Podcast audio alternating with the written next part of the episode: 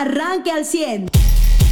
El día de ayer, pues todos en este país esperaban la nota de Marcelo Ebrard, eh, que da la nota sí, pero pues con un anuncio eh, eh, muy, pues tembeleque, como decían los abuelos, en tema político, cuando muchos esperábamos que definitivamente rompiera con Morena, Morena no porque quisiéramos que lo hiciera, y más allá de las filias y las fobias, pues lo que haga Marcelo o deje de hacer para muchos, pues es intrascendente e irrelevante, pero siendo un personaje de la política pública nacional en este país, pues muchos esperábamos su rompimiento. Y ayer fue como, eh, ya te estoy diciendo que ya me voy, eh, ya estoy en la puerta, eh, cuídame porque ya me voy, mira, mira cómo estoy abriendo la manija de la puerta, o sea, lo único que hizo fue anunciar que si no se cumple la revisión y la reposición del proceso interno de Morena, él va a crear un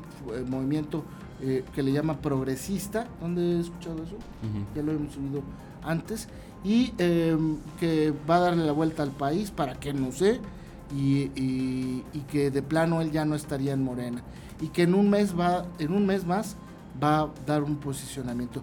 Tiene tiempo todavía para con ello, pues como que calarse con Movimiento Ciudadano, decirle, mira, traigo tanta gente en tantos estados y, puedo sostener una candidatura para ti y para pues otros grupos incluso de los internos de Morena.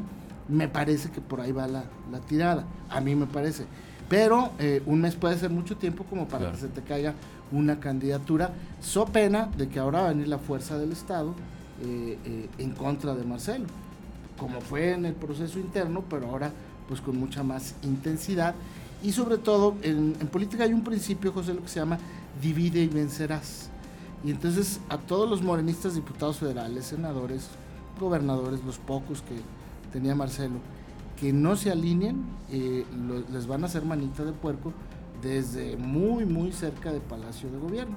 Entonces, ayer el mensaje de la secretaria de eh, Gobernación es muy claro en lo político, para ellos, ¿eh? insisto, la manita de puerco y por ahí veo yo que puede venir el tema. Esto a nivel eh, nacional, a nivel eh, estatal, pues se presentan los libros de texto que va a entregar el gobierno de Coahuila, es una colección amplia, sobre todo para los estudiantes de secundaria, se, se hizo desde Torreón y se anunció que se empezarán a distribuir la próxima semana, porque esta pues ya prácticamente es de puente, aunque no hay puente oficial, ¿eh? este, prácticamente es de festejos y hasta la próxima semana será. Esto a nivel estatal y eh, pues en eh, los espectáculos, la sorpresiva muerte de Benito Castro, 77 años, él decía que le pedía a Dios que le diera una muerte rápida y así fue, tuvo un accidente, se cayó en las escaleras de su casa y eso le provocó la muerte, no sabemos si en forma instantánea o de otra forma, pero así fue la muerte de Benito Castro en los deportes.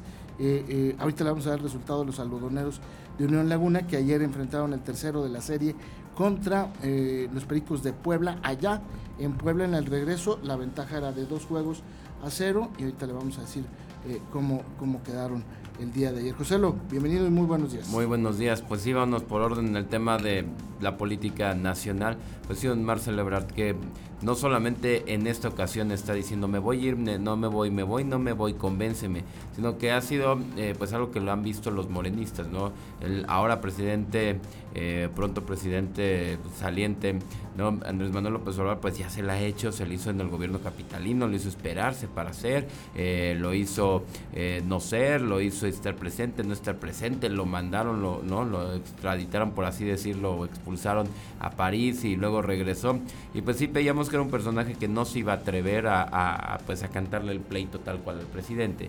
Como bien señalas, ¿no? A lo mejor está tiempo, a tiempo eh, para procesos, ¿no? Pero pues con ya dos candidatas, él no ser nada definitivo, pues no genera confianza de inversionistas en campaña, de simpatizantes, de políticos que vayan a arriesgar el cuello por alguien que ni siquiera es candidato, ¿no? No eres candidato. que no es capaz de establecer una postura clara. Claro, y, como bien señala, si, si Movimiento Ciudadano no le da ya el sí de volada y empieza a moverse como futuro candidato, que digo, ni es Xochitl una candidata oficial, ni es en teoría tampoco... Pero en la realidad no son las dos. Exacta, Claudia Sheinbaum candidata, pero ya son candidatos, ¿no?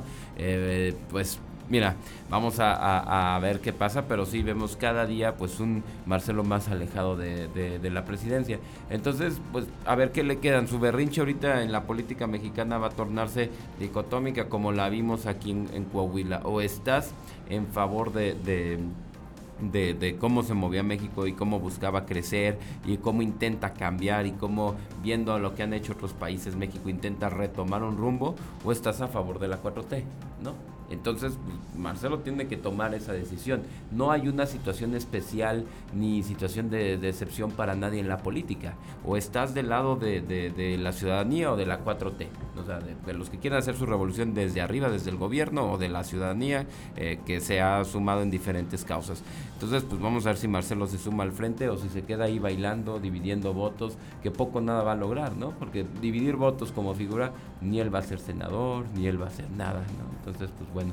Y en la política local, pues sí, los libros de texto, creo que eh, la primera respuesta es positiva, no sé cómo lo veas tú, porque nos habla uno, pues que Coahuila va a tener, por el lado académico, las materias que deberían de tenerse, o sea, aquí va a haber libros lo que tenemos entendido desde la presentación de Torreón es que va a haber libros de, obviamente de español, ¿no? Con toda la lengua, de matemáticas, especializados nada más en matemáticas, aritmética, álgebra según el grado, que van a estar los de ciencias naturales, divididos de, de cuestiones sociales, de cívica y ética y de eh, pues las demás materias que se les den a los niños como historia y historia de Coahuila, ¿no? que como, como la manejen según los grados. Y por otro lado que las asociaciones de padres de familia confiaran en el gobierno estatal, o sea, esa relación, eh, yo sé que después pues obviamente vamos a estar obligados a que las asociaciones, perdón, asociaciones de padres de familia nos den sus opiniones y visiones y demás de, de, de los libros que, por los que se optaron, pero que de una primera instancia hay esta buena relación y confianza con que el gobierno optó por la mejor opción para los alumnos, pues, pues es un buen síntoma dentro, buen síntoma social, vaya aquí en Coahuila, ¿no? Bien, pues eh, de esto y más le vamos a platicar esta mañana de martes. Eh, eh, los Pericos ganaron el día de ayer a los algodoneros de Unión Laguna. La serie se coloca 2 a 1. El marcador ayer fue de 8 carreras contra 2 eh, de los algodoneros. O, ayer se jugó el, tercero de la serie, ahí en el estadio Hermanos Cerdán. te le digo cuándo es el otro, tendría que ser hoy mismo, porque ya descansaron el día. Hoy martes a las 7 de la noche, algodoneros. ¿Qué necesita algodoneros? Ganar dos. si gana dos allá, este, es campeón. si gana dos acá, eh, es campeón, siempre y cuando Pericos pues no llegue a los cuatro antes allá. Allá serán dos partidos y regresan a jugar dos más acá a la laguna. Si es que se va a poner interesante porque la ventaja la sigue teniendo algodoneros. Me parece que eh, el resultado de hoy sería definitivo para la serie, aunque en el béisbol dicen los maestros de eh, este deporte, esto no se acaba hasta que se da con el out 27. Vamos a ver qué es lo que sucede. Esto en los deportes. Bien, ¿algún tema adicional antes de irnos a pausa, José Lu? Pues si quieres nos vamos eh, directo. Pues está el tema de NL Technologies, que va a dar mucho de qué hablar. Esta, pues ahora se habla de dos personas detenidas vinculadas a esa empresa. Pues no hay que olvidar que esa empresa no solo eh, vino a, hacerle fraude a ciudadanos para que invirtieran ¿no? fondos y tuvieran recursos. Pues es la que tiene en problemado municipios eh, que, que, invirtieron, digo, no Saltillo, pues sí Ramos Arispe, en, en esa compañía, que al principio muy bien, ganando licitaciones como debe de ser, pero después era la que ya había criticado al alcalde que incumplía ¿no? en contratos. Digo, bastaba ver las instalaciones que reportaban como de la empresa Nuevo León para decir, esta no nos parecía una empresa que pudiera eh, sostener contratos multimillonarios, ¿verdad? Pero bueno, ya ese es un tema que se está desarrollando y dará que hablar, que que la fiscalía ya dio con estos dos responsables de estos fraudes y que ya se han detenido e ingresados al, al cerezo varonil. Vamos a ver en el proceso que ayuda a resolver, sobre todo para quienes fueron defraudados y para quienes están dándoles una mala prestación de servicios. Usted ya está informado. Pero puede seguir recibiendo los acontecimientos más importantes en nuestras redes sociales. Nuestras páginas de Facebook son Carlos Caldito Aguilar, José Lo de Velasco y Mariano de Velasco. Al 100.